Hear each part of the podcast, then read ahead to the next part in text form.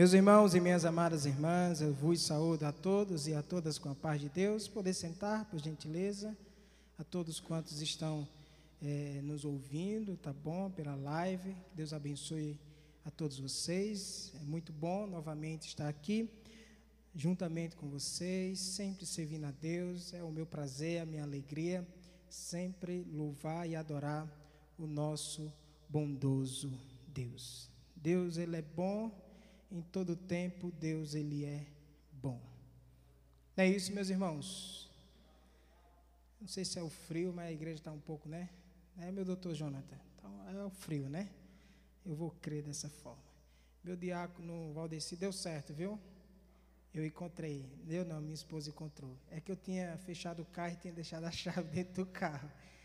Aí, porventura, eu, eu, sempre deixo uma chave bem próxima, né? Aí eu deixei a chave reserva na casa da minha mãe, aí encontrou. Deu certo. Meus irmãos, abram comigo, por favor, no Salmo de número 146.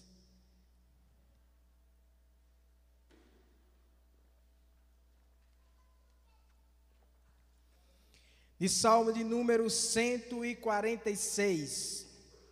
Hoje a igreja está dividida tem uma boa parte, tem uma parte que está lá em Lagoa de Pedra, juntamente com o presbítero Wilson Rafael e o departamento de homens, alguns.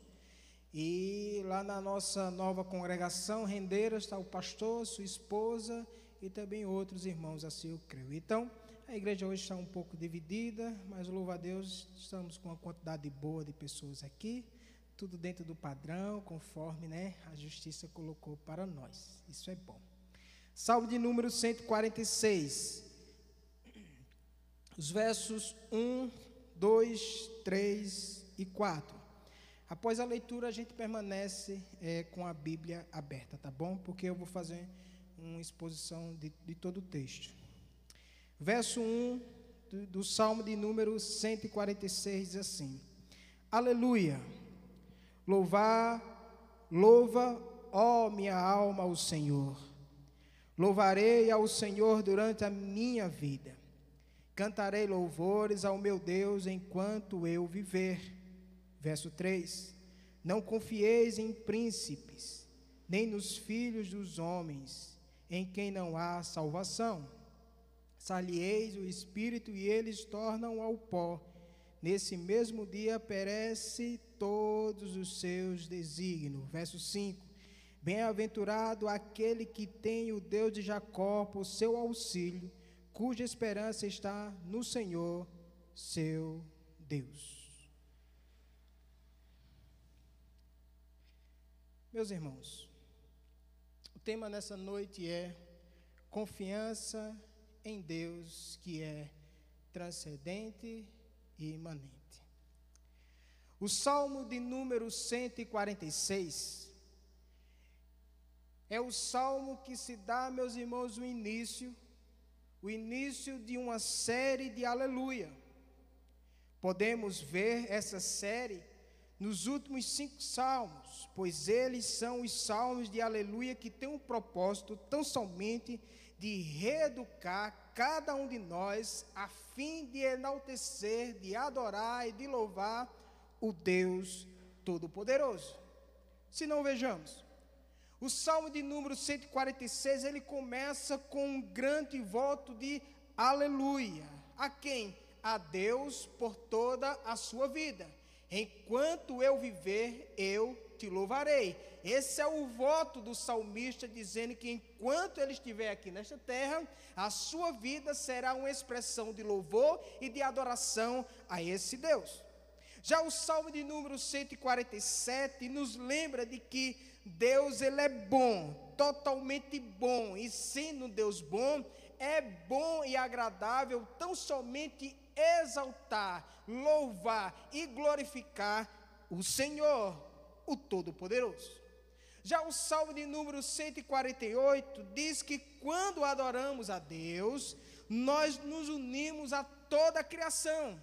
Porque já o Salmo de número 19 diz que os céus e a terra e tudo que neles há, louvam e adoram tão somente ao Senhor. Então nos unimos nesse louvor, nos unimos, meus irmãos, nessa atmosfera de louvor e de adoração, juntamente com toda a criação que Deus fez.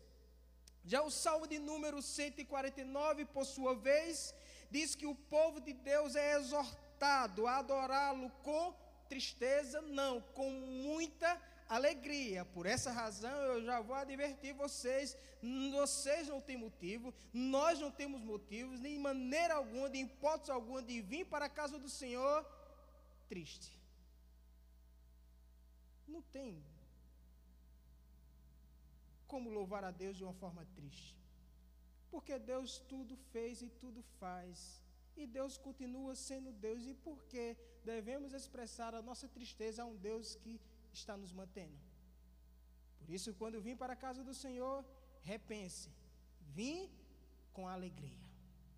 Porque o Salmo de número 150 ele diz: De onde, por quê e como tudo que tem vida deve louvar o Senhor com muita alegria. Portanto, sendo Deus o Senhor, sendo Deus o Criador de tudo, devemos tão somente crer, mas com alegria.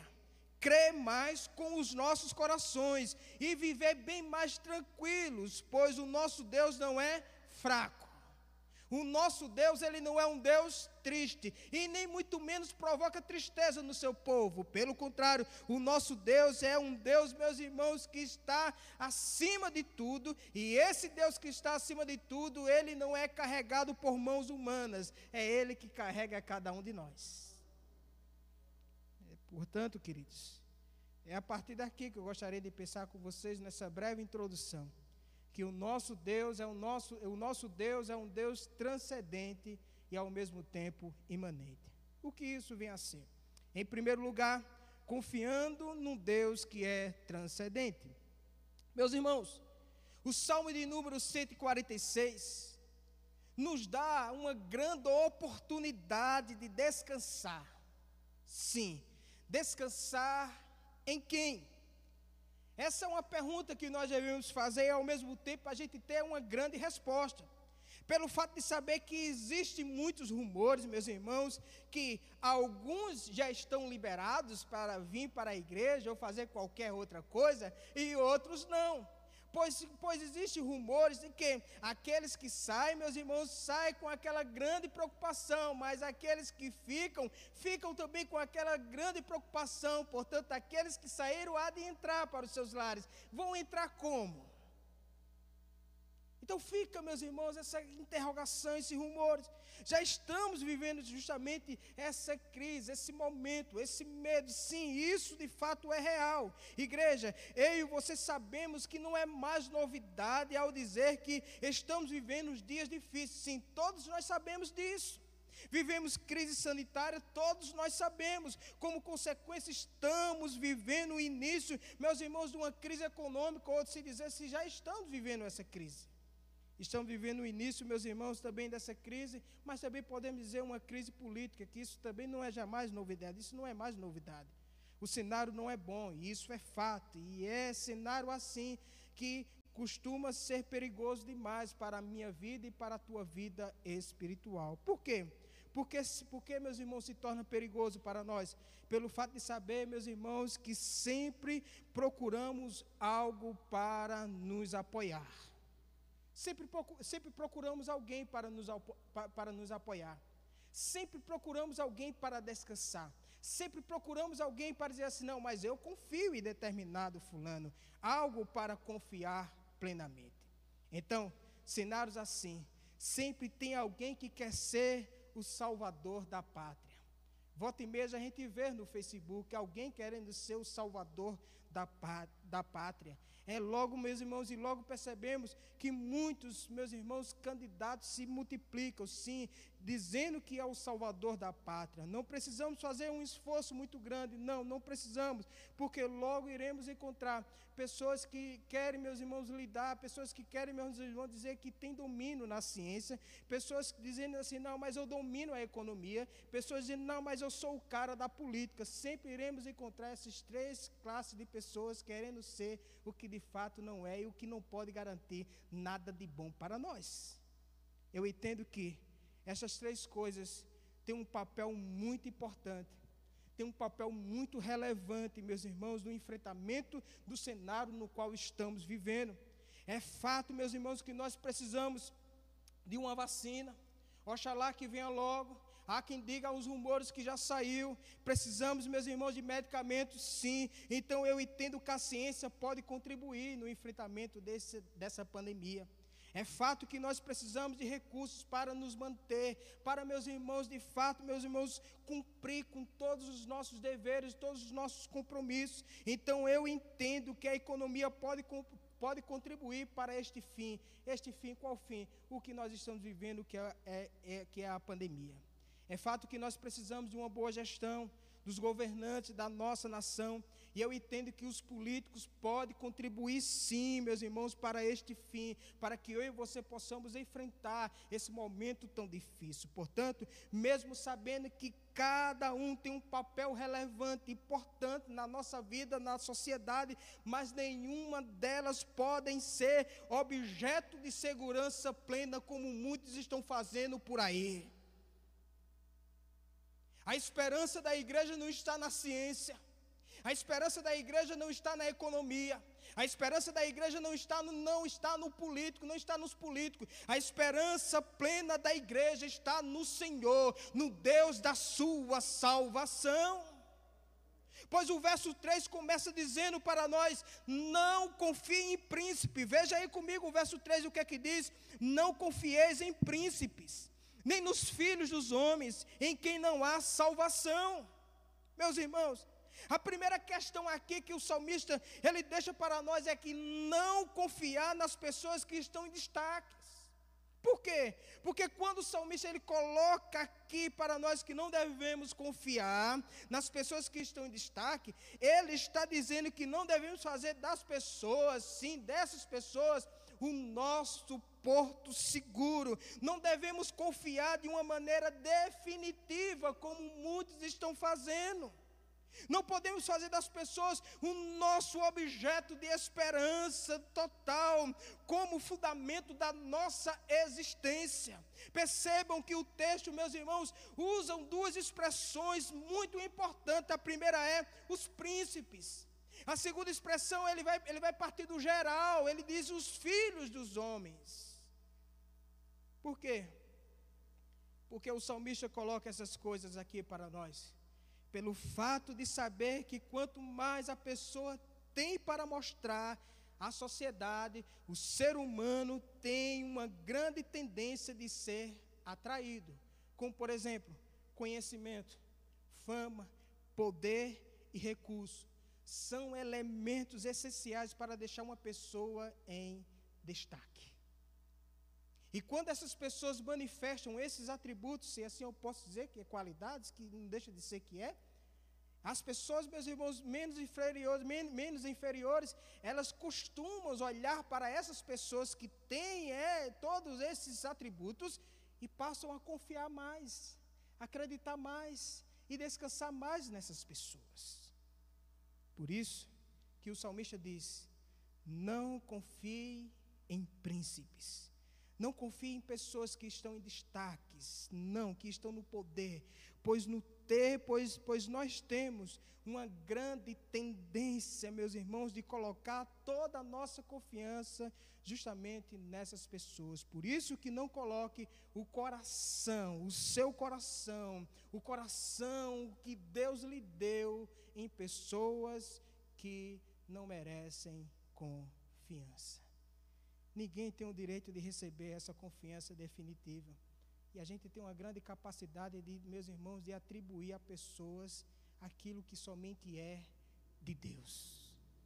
E Deus ele diz que não, que não divide a sua glória com ninguém, mas a gente insiste em dividir a glória que é única de Deus com outra pessoa, meus irmãos. Nada que venha do homem deve ser objeto de confiança confiança aqui, estou, estou, estou, falando, meus irmãos, confiança plena. Por que razão o salmista ele coloca para nós que não devemos fazer do homem ou das coisas que vêm do homem, meus irmãos, objeto da nossa confiança plena por duas únicas razões. A primeira, meus irmãos, está no verso 3. Veja comigo, ele diz: ele diz: Não confie em príncipe, nem nos filhos dos príncipes, em quem não há salvação. Verso 4: Salieis o espírito e eles tornam o quê? Ao pó. Não devemos confiar naqueles, meus irmãos, que tornarão a ser o que eram.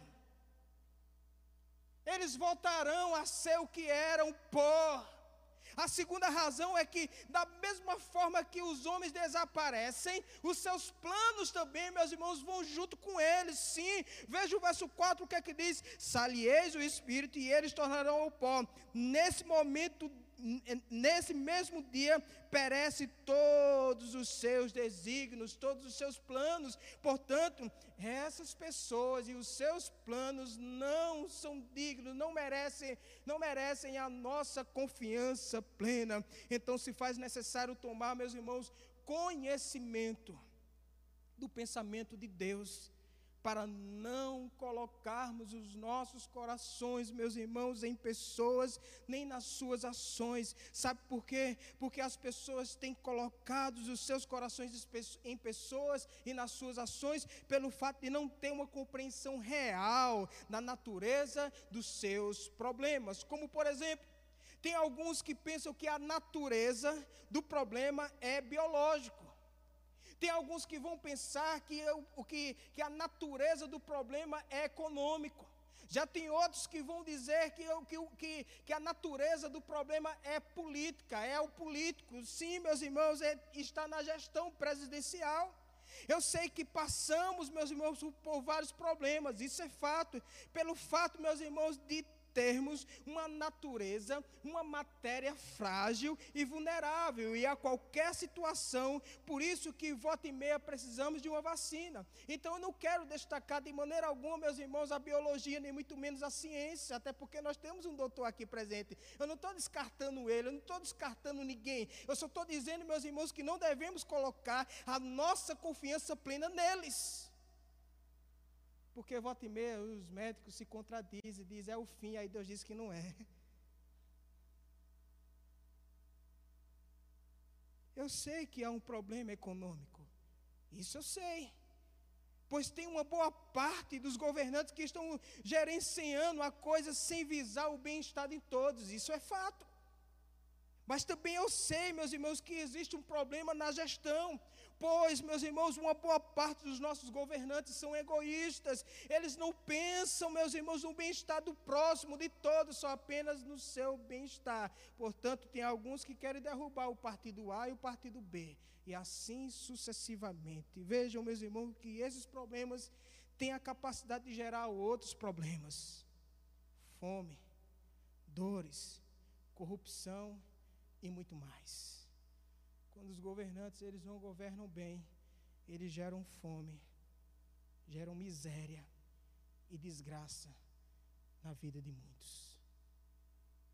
Portanto, queridos e queridas, a conclusão de uma análise superficial do problema sempre nos levará da seguinte maneira: é que se teremos uma boa ciência, uma boa economia e uns bons políticos, não teremos mais problemas, a nossa vida será mil maravilhas. Quem foi que disse que isso é verdade? Quem foi que disse isso?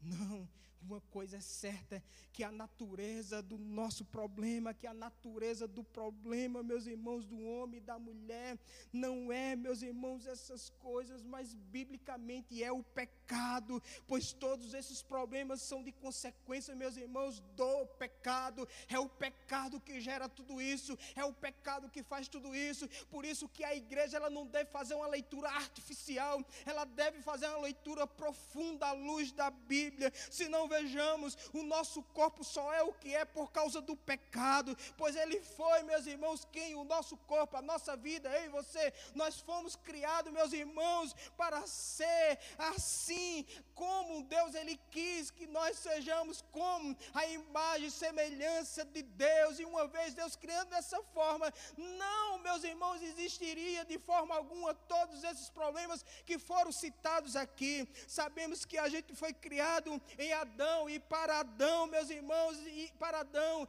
nós fomos criados, meus irmãos, em Adão, e não para viver em miséria como muitos estão vivendo hoje, pois teríamos de fato uma boa economia, assim eu acredito para todos, se não fosse o pecado. Sabemos que por causa do pecado, os governantes são egoístas e fazem, meus irmãos, e não fazem uma boa gestão. Sabemos, meus irmãos, que por causa do pecado, não temos ainda, meus irmãos, uma vacina para todos. Por quê? Porque isso mostra que o homem ele é ilimitado, ele não pode tudo, ele não pode todas as coisas. Por quê? Porque o pecado, meus irmãos, tirou justamente isso. Então fica claro para nós, com base no verso 3, que não devemos colocar o nosso coração, a nossa esperança, meus irmãos, em pessoas que estão em destaques, nem muito menos nos seus filhos e nem nas suas ações.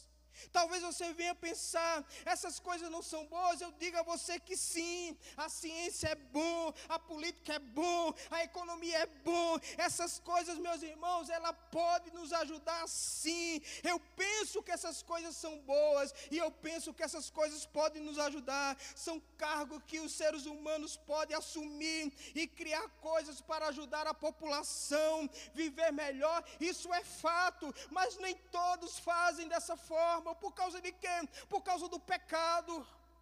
Mas mesmo assim o salmista diz que não podemos fazer dessas pessoas a nossa esperança total. Pois o verso 4 diz: o homem não é suficiente, assim também as suas ações. Ele morre e ele leva junto, meus irmãos, todas as suas ações. Vacina e remédio tem prazo de validade. Por que tem prazo de validade? Porque tem prazo de validade. Quem foi que criou? Supostamente, vamos pensar assim: o homem criou, a ciência trouxe para nós. É bom? É.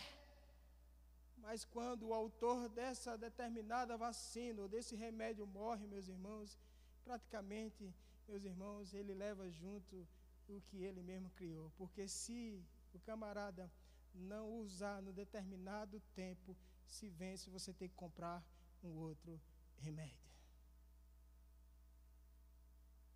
Modelos sociais e alternativas econômicas duram por algumas gerações. Vez ou outra, eles são repensados.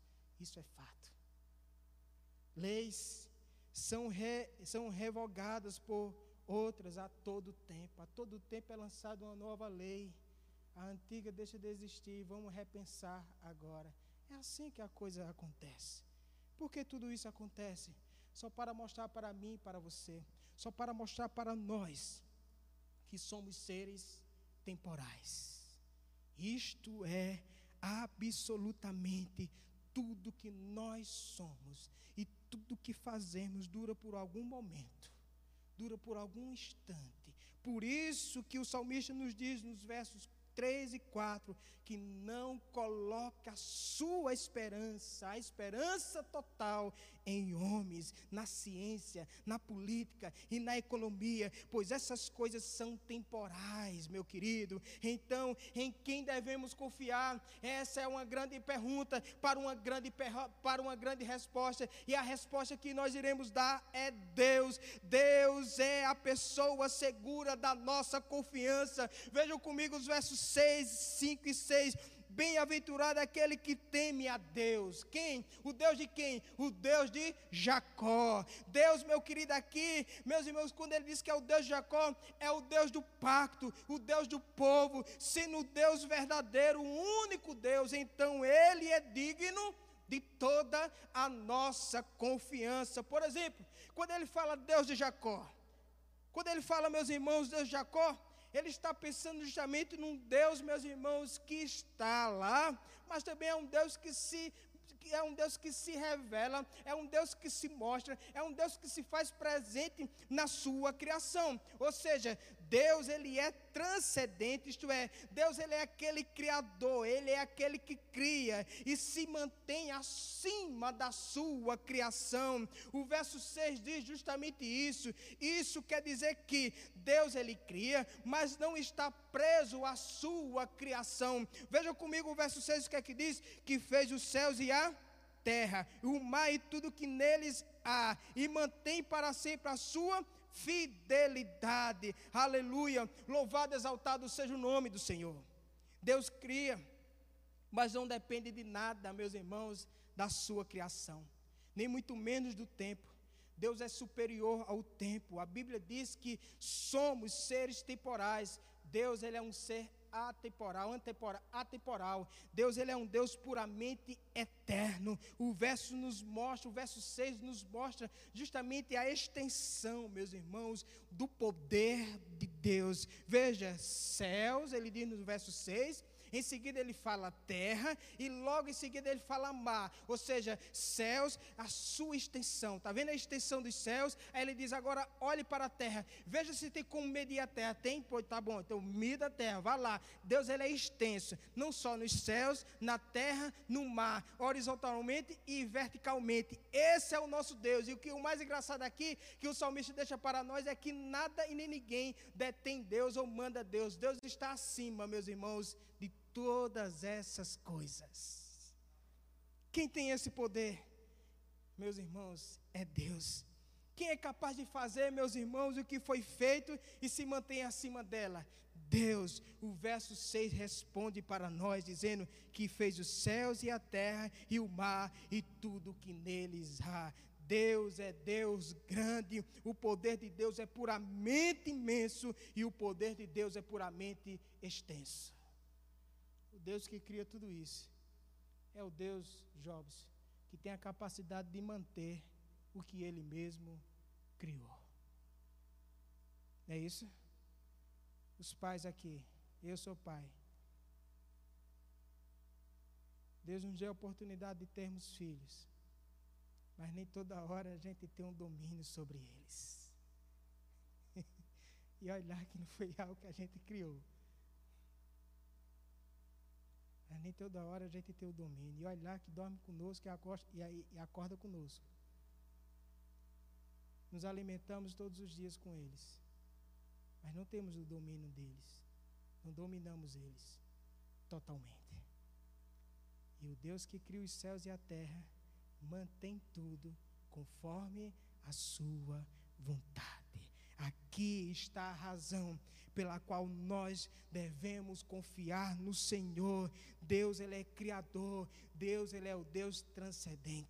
Em segundo lugar, devemos confiar no Deus que é imanente. Os versos 5 e 6, querido, o salmista mostra em quem devemos confiar devemos confiar no Deus verdadeiro e não fazer de pessoas o nosso Deus. O salmista diz, meus irmãos, que Deus está presente na sua criação, isto é, Deus está totalmente envolvido na sua criação. Deus ele se envolve comigo e ele se envolve com você. Deus ele é presente em qualquer momento, em qualquer situação da minha e da tua vida. Veja o verso 5 o que é que diz: Bem-aventurado aquele que teme o Deus de Jacó por seu auxílio, cuja esperança está no, no Senhor, no seu Deus. Sim, está no seu Deus. Percebam, meus irmãos, que quando o salmista ele cita o nome Jacó. Ele está querendo lembrar para mim, ele está querendo lembrar para nós que podemos colocar nossa esperança,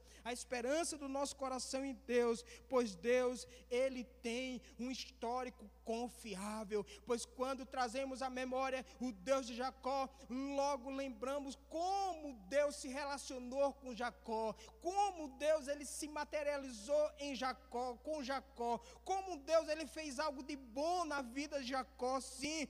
Deus, ele tem um histórico confiável. Deus não tem um nome negativado, não. Pelo contrário, o nome de Deus, ele não entra, meus irmãos, nessa questão. Veja que Deus, ele diz, Deus de Jacó. Essa frase nos faz lembrar que Deus tem um relacionamento com o seu povo.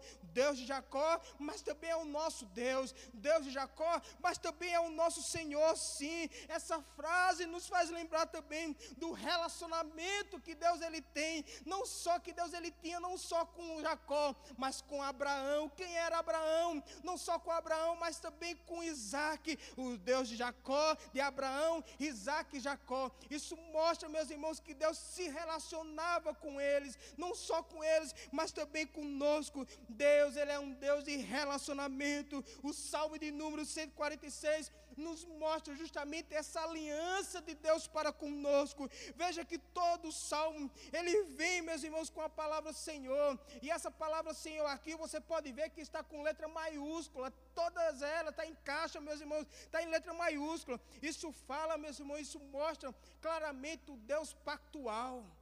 O Deus, meus irmãos, que fez um pacto para conosco. Um Deus que fez uma aliança para comigo e para com você. Isso, isso, meus irmãos, nos faz lembrar o compromisso de Deus para comigo e para com você. Portanto, esse pacto nos faz lembrar de Deus, sim, como ele se aproximou em Jacó, com Jacó em Jacó, como ele se aproximou, meus irmãos, e atraiu Isaac e também Abraão. Isso nos faz lembrar como Deus atraiu a mim e a você. Não merecíamos, mas ele foi ao nosso encontro. Adão pecou, mas mesmo assim ele se escondeu. Mas Deus foi lá, meus irmãos, à procura de Adão. Isso mostra o compromisso, o relacionamento de Deus que ele tem com o seu povo. Assim acontece comigo e assim acontece com você.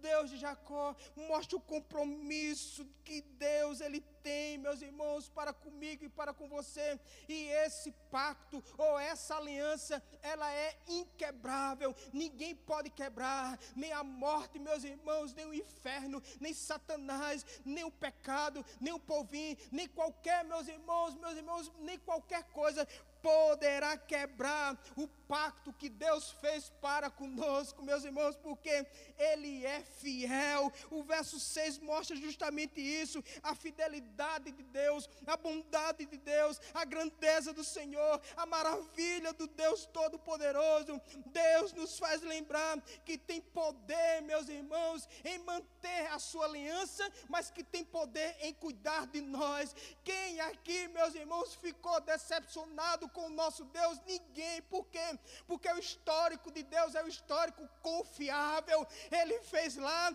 e continua fazendo aqui. Ele fez com Jacó e continua fazendo com Santa Rosa. Ele fez com Abraão e continua fazendo com o povo, meus irmãos, que foi lavado e remido pelo sangue do Cordeiro. O Deus de Isaac é o Deus de Alexandre e o Deus desta igreja.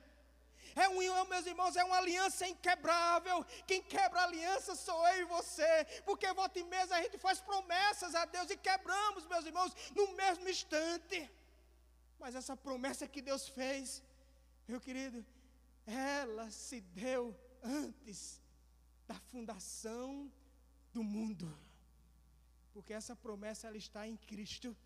Cristo é aliança, meus irmãos, que entrou no nosso dedo, um compromisso fiel. Isso eu quero dizer da seguinte maneira: que o salmista nos prova, nos prova, sim, prova para mim e para você, que Deus ele cuida da sua criação, que Deus tem poder para manter a sua, sua criação. Qualquer espécie é cuidada por Deus, é alimentado por Deus e é amado pelo Senhor. Isso quer dizer da seguinte maneira: é que ninguém na face da terra pode destronar Deus.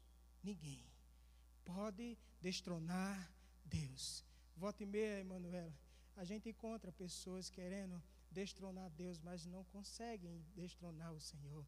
Volta e meia a gente encontra pessoas que dizem: Ah, eu não acredito em Deus, Deus não existe. Aonde é que essas pessoas se encontram, meus irmãos? Muitas delas já mortas, sim, não vivem mais. E Deus, Deus, meus irmãos, não está empacotado dentro de um caixão. Deus está no trono. Ninguém pode destronar o Senhor. Ninguém pode dizer que Deus não existe. Deus existe sim. Até porque, diante dessa pandemia, muitos presidentes tiveram que dobrar o joelho no chão, levantar a mão para o céu e dizer: Senhor, tu és o Senhor dos senhores, o teu trono está acima do, do meu trono, e por essa razão faz o que o meu trono não consegue fazer. Isto quer dizer que ninguém destrona Deus, ninguém pode fazer impeachment contra Deus, podemos fazer com qualquer pessoa, mas com Deus não, Ele é único, Ele é o, Ele é o Criador, Ele é o governador do mundo e de todas as coisas, portanto, ninguém faz impeachment contra Deus. Pois o verso 6 diz que quem fez foi o Senhor, que os céus e a terra e o mar e tudo que neles há, e mantém para sempre o que? A sua fidelidade. É Deus que mantém a sua fidelidade. É Deus que mantém as suas promessas, como foi cantado aqui no quarto hino, e uma delas é de relacionamento com o seu povo. Por isso que Deus é imanente, por isso que Deus é imanente. Sabe por que nós estamos aqui? Porque nós acreditamos que Deus ele se precipita, meus irmãos, na sua criação e no culto, ou seja, ele se faz presente quando adoramos. Ele é imanente transcendente no trono, mas ele faz questão de descer por meio do seu Espírito Santo e visitar a cada um de nós. O Salmo de número 146 nos fala que Deus é as duas coisas ao mesmo tempo: transcendente e imanente. Tem alguém na face da terra que é o que Deus é? Não tem ninguém. Ele é Deus para todo sempre. Sempre ele será o nosso Deus. O Deus que age de perto, mas também o Deus que age de longe, tanto longe quanto perto. Para Deus é a mesma coisa. Veja que Deus tão poderoso. Ele é Deus, Deus justo. Se não vejamos, Veja comigo, por favor, o verso 7. Pois diz que Deus é justo e faz justiça aos, aos oprimidos. O verso 7 diz que faz justiça a quem? Aos oprimidos. Deus é justo e alimenta os famintos. O verso 7 diz assim: que faz justiça a quem? Aos oprimidos e dá pão aos que têm fome. Se levamos para o lado espiritual, a gente já está bem alimentado porque já comemos do pão da vida, que é Jesus Cristo de Nazaré. Se levamos, meus irmãos, para o lado material, materialista, físico, então, quem aqui já passou fome com Deus? Você que está em casa já? Não. Porque Deus sempre alimenta o seu povo. Isso é relacionamento. Isso é o compromisso de Deus. Quem nesse, nessa pandemia ficou sem, meus irmãos, sua dispensa, sem ter pelo menos alguma coisinha? Ninguém ficou, porque Deus sempre está fazendo o que Ele gosta de fazer. O meu comércio ficou até agora está fechado. Eu estou sem feira não sei há quanto tempo. Nem me lembro mais desse negócio, de ter feira. Eu não lembro mais. Mas volta e meia chega alguma coisinha. Volta e meia chega alguma coisa. Volta e meia eu vejo a mão de Deus. Volta e meia eu vejo a bondade do Senhor. Volta e meia eu vejo a bondade de Deus se materializando na minha frente. Deus é justo para libertar os, para, para libertar os prisioneiros, o que poderia falar sobre trazer de volta os exilados da Babilônia.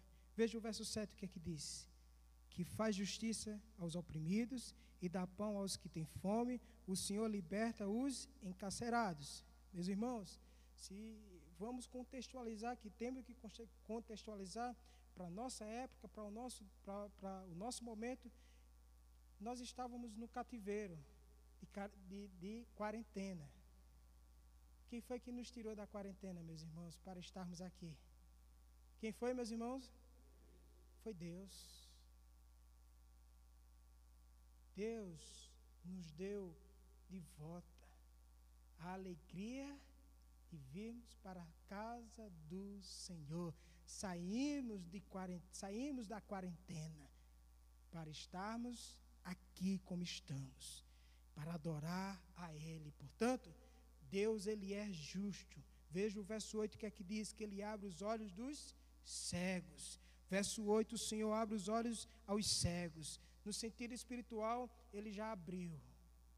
Nós temos os olhos dos nossos corações já descobertos. Sim, hoje nós conseguimos ver o que antes não conseguíamos ver. Hoje nós conseguimos, meus irmãos, entender as coisas de Deus e quem é Deus. Por quê? Porque o Espírito Santo, ele fez isso. Estávamos em trevas e Deus, ele iluminou os nossos olhos, o nosso entendimento. Se for no sentido físico, Cristo, ele fez o quê? Com a saliva, ele dava visão a quem não tinha. Era, meus irmãos. Ou seja, quem é que faz tudo isso? É Deus. Deus é justo e levanta os abatidos. O Senhor ama os justos, verso 9. Deus é justo e guarda os estrangeiros, sustém o órfão e a viúva, mas transforma o caminho do mais transtorna o caminho dos ímpios, verso 9. Eu e Somos peregrinos, meus irmãos, porque nós não temos ponto fixo aqui nessa terra. O ponto fixo nosso é os céus. Nós somos co-cidadãos dos céus. O nosso lugar é o céu. Nós só estamos aqui de passagem, mas daqui a pouco, meus irmãos, eu e você iremos para o lugar o qual João disse, meus irmãos, no capítulo 14: Não se turbe o vosso coração, credes em Deus e credes também em mim, porque na casa do meu Pai há muitas moradas. Que Pai, o Pai transcendente, o Pai imanente que está lá, mas se preocupa comigo e com você aqui na terra. Deus é justo, portanto, em tempos de confinamentos, em tempos de pandemias, em tempos de quarentenas, em tempos, meus irmãos, de crise profunda e extensa, Deus ele é justo e nos mantém em tempos de crise profunda profunda ou extensa,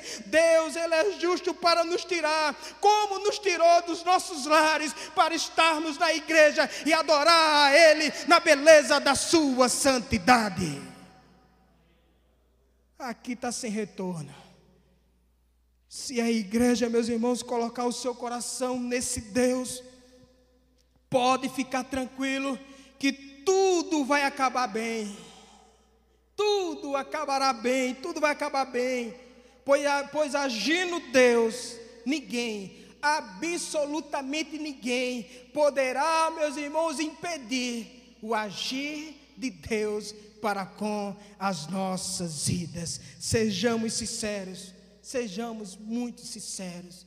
O que foi que fizemos? O que foi que eu e você, meus irmãos, fez? Fiz, o que foi que eu e você, meus irmãos, fez? O que foi que nós, meus irmãos, o que foi que a gente fez para merecer tudo isso e muito mais de Deus? Hein, meu diácono Dimas? O que foi que a gente fez para merecer tudo isso? A gente não fez nada, absolutamente nada. O que sempre fazemos é tentar atrapalhar o agir de Deus.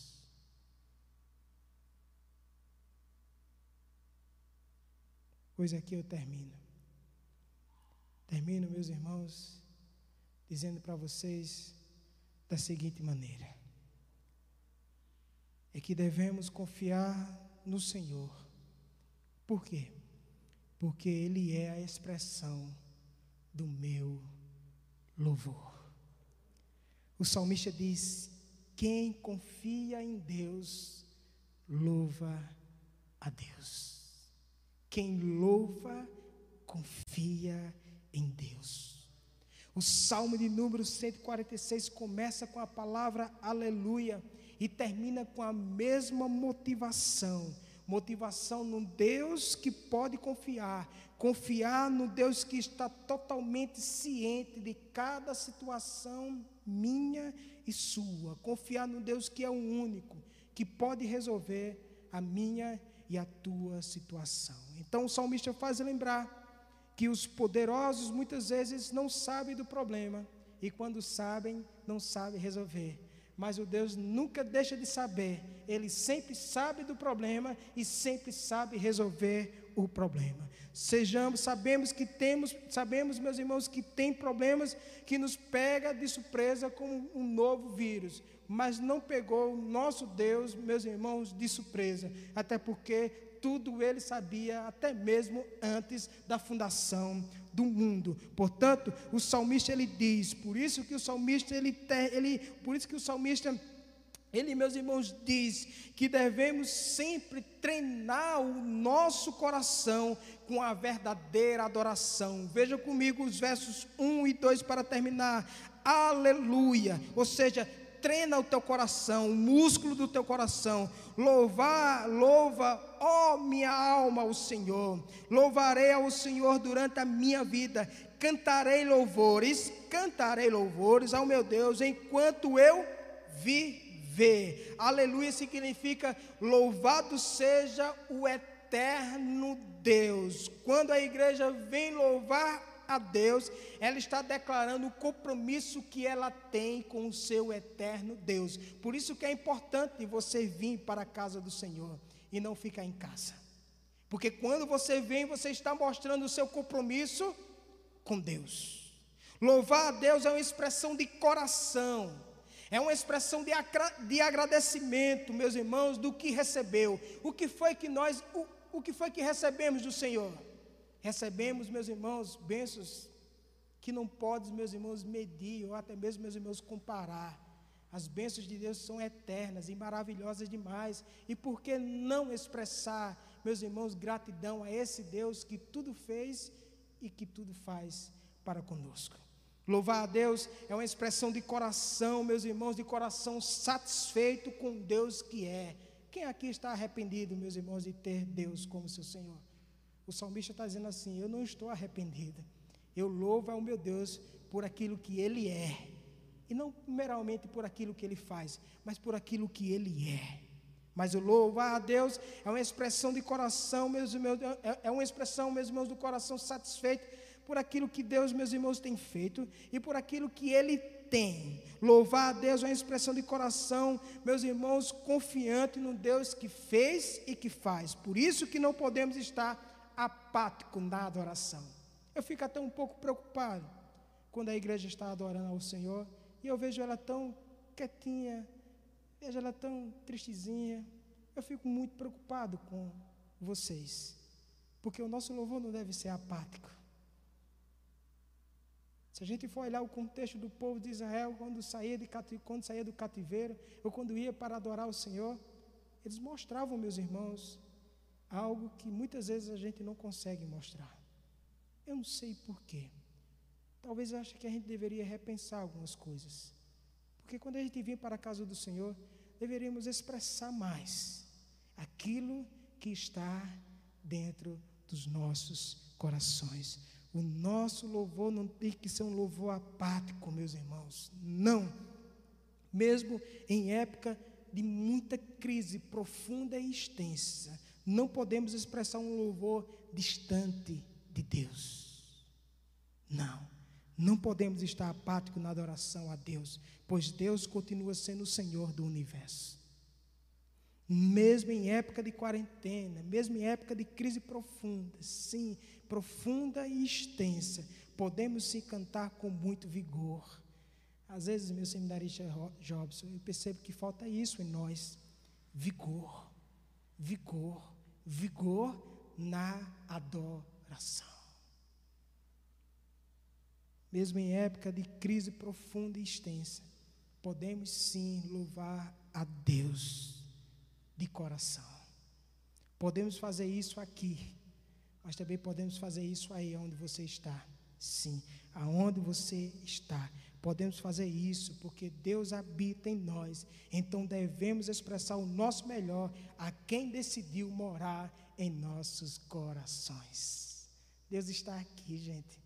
Então a gente não pode expressar uma adoração distante, longe, triste de Deus. A gente tem que ter mais vigor.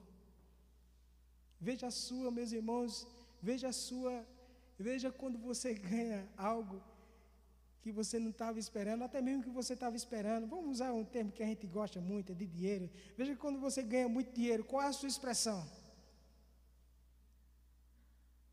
E veja a sua expressão quando você vem para a casa do Senhor. Quando a gente compra o nosso primeiro bem, veja a sua expressão, como foi a sua, o seu vigor quando você possuiu o seu primeiro carro, quando você possuiu sua primeira, sua, sua primeira moto, quando você passou no vestibular, quando você é, recebeu o anel de ouro, pegou no canudo, quando você é, é, é foi, é, foi graduado, quando você ganhou seu primeiro emprego, como foi?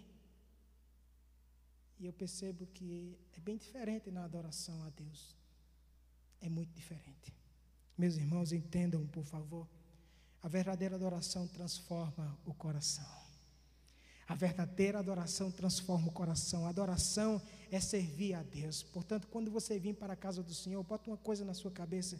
Você vem fazer o que você faz ao seu patrão. Você vem para servir a Deus com excelência.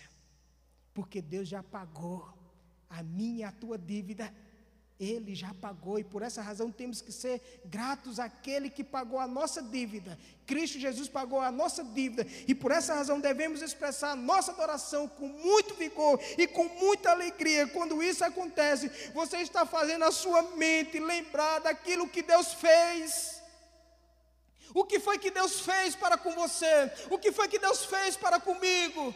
Ele matou o seu filho para que eu e você tivéssemos vida e vida em abundância. E por que a nossa adoração ela, tão, ela, ela é tão apática, meus irmãos, tão distante de Deus? Quando você louva a Deus de coração, seu coração ele é transformado e quando isso acontece, você está fazendo o seu coração desejar o que Deus é e não aquilo que Deus faz.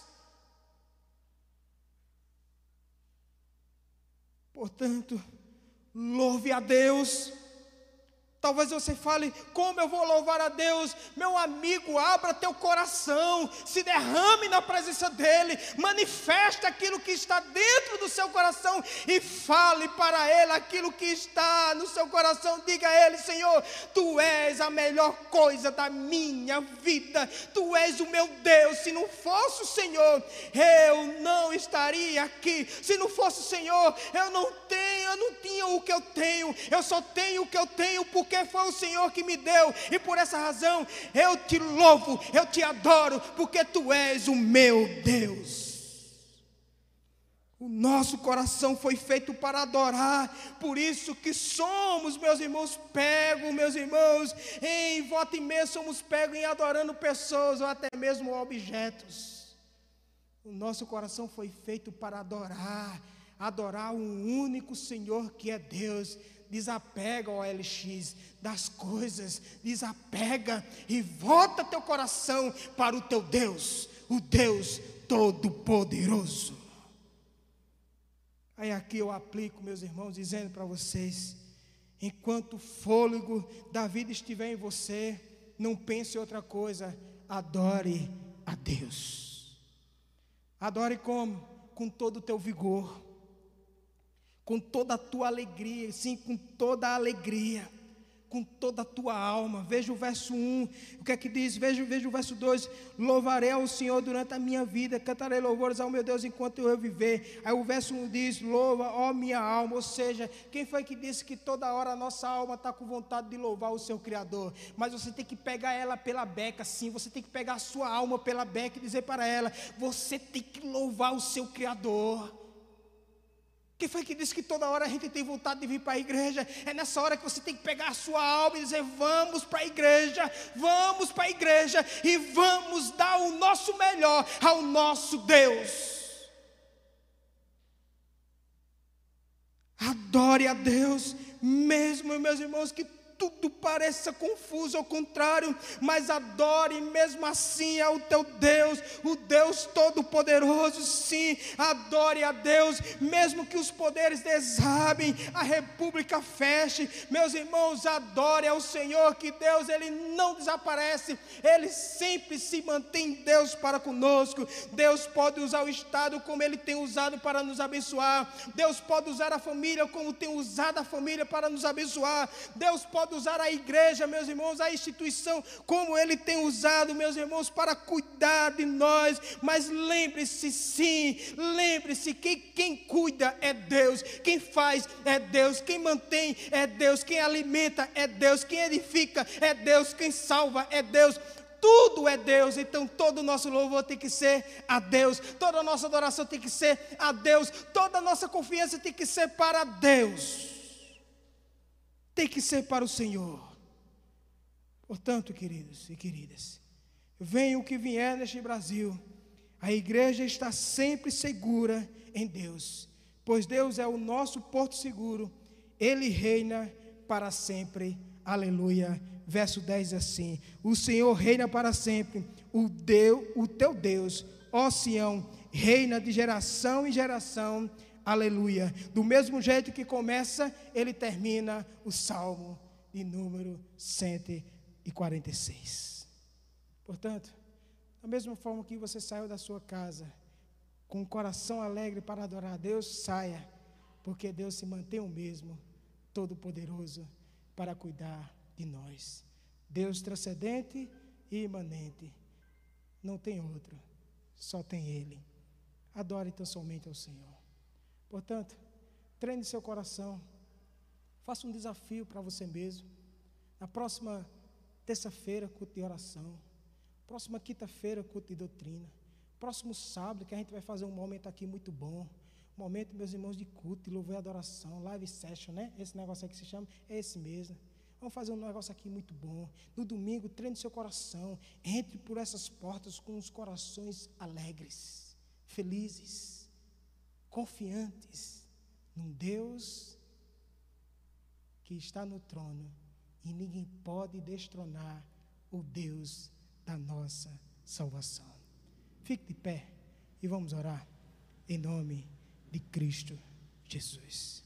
A você que está em casa, você que está nos ouvindo, você que está nos acompanhando, Diácono David está aqui nos acompanhando, falando, interagindo conosco. Tem outras pessoas aqui também. Meus irmãos, quero dizer a vocês, treine o coração de vocês a expressar um culto mais animado, avivado, mas com muita reverência, como o Salmo 100 nos pede, com muita alegria, com muita alegria, com muita alegria. Ó oh Deus, aqui estamos, Senhor, em tua presença, te agradecendo, Deus, por tudo e todas as coisas que o Senhor tem feito para com as nossas vidas. O Salmo de número 146 nos orienta, meu Deus, a quem devemos confiar e a quem devemos adorar. Mas também este mesmo salmo nos orienta que não devemos, ó Deus, confiar em príncipes, em pessoas que estão em destaques, nem muito menos os filhos dessas pessoas ou as suas ações, porque eles são, meu Senhor, ó meu Deus, temporais. Eles estão hoje, nós estamos hoje e amanhã, Senhor, deixaremos de existir. Mas em Ti podemos confiar, porque ninguém criou o Senhor. O Senhor é Deus, poderoso e majestoso. O Senhor está no trono, e sendo o Senhor que está sentado no trono, é o que governa os céus e a terra. Sim, foi o Senhor que fez tudo isso e se mantém acima de tudo que o Senhor fez. Por essa razão, nos dá, é Portanto, nos dá confiança e nos dá, Senhor, justamente, Senhor, uma tranquilidade para acreditar plenamente que o Senhor é o Deus que nos mantém. Se estamos, meu Deus, até aqui, porque de fato, meu Deus, temos provado da tua bondade, assim como o salmista disse no Salmo de número 146. Nos livra, meu Senhor, em nome de Cristo Jesus, de querer colocar, Senhor, os nossos corações em coisas ou até mesmo em pessoas, mas nos ensina, Senhor, a expressar, ó Deus, a nossa verdadeira adoração, meu Deus, te servindo, confiando, te adorando, Senhor, e quando adentrarmos, Senhor, ó Deus, por essas portas, Senhor, para cultuar o Senhor, que possamos, meu Pai, em nome de Cristo Jesus, nos alegrar, meu Deus, na tua presença, expressar um louvor, meu Deus, não distante, mas um louvor, meu Deus, de quem tem relacionamento com o Senhor, porque o Senhor se faz presente nas nossas reuniões por meio do Teu Espírito Santo. Por essa razão, ó Deus, nos ensina a te adorar, meu Deus, com muita alegria, te servir, meu Deus, com muita alegria, te louvar, meu Deus, com muita alegria, meu Deus. Faça, Senhor, com que nós venhamos, Senhor, expressar, meu Deus, a alegria, Senhor, de vir, Senhor, para a tua casa casa, para ouvir a tua palavra, para te adorar, meu Deus, na beleza da tua santidade. Continua, Deus, abençoando, Deus, os oficiais desta igreja, meu Deus, suas esposas, seus filhos, o pastor João, sua esposa, seus filhos e os agregados e o neto. Abençoa, meu Deus, em nome de Cristo Jesus, a vida, meu Pai, ó Senhor, dos líderes desta igreja, meu Deus. Abençoa, meu Deus, em nome de Cristo Jesus, ó Senhor, o bem-aventurados, esse ministério, meu Deus, que tem sido uma bênção, Deus, para com as nossas vidas, o departamento de homens, departamento de mulheres, departamento de crianças, sim, meu Deus, que o Senhor continue manifestando a tua graça sobre eles, abençoa o mesário de som, a equipe de mídia, de modo que todos nós, Senhor, possamos estar aqui, Senhor, no próximo culto, não com tristeza, mas com muito vigor e com muita alegria, Senhor, no coração, para te adorar, para te exaltar e para bendizer o teu santíssimo nome. Ó oh, Deus, nos concede essa graça, por favor. É essa oração que nós fazemos, meu Pai, em nome do Pai, do Filho e do Deus Espírito Santo. E todos dizem: Amém.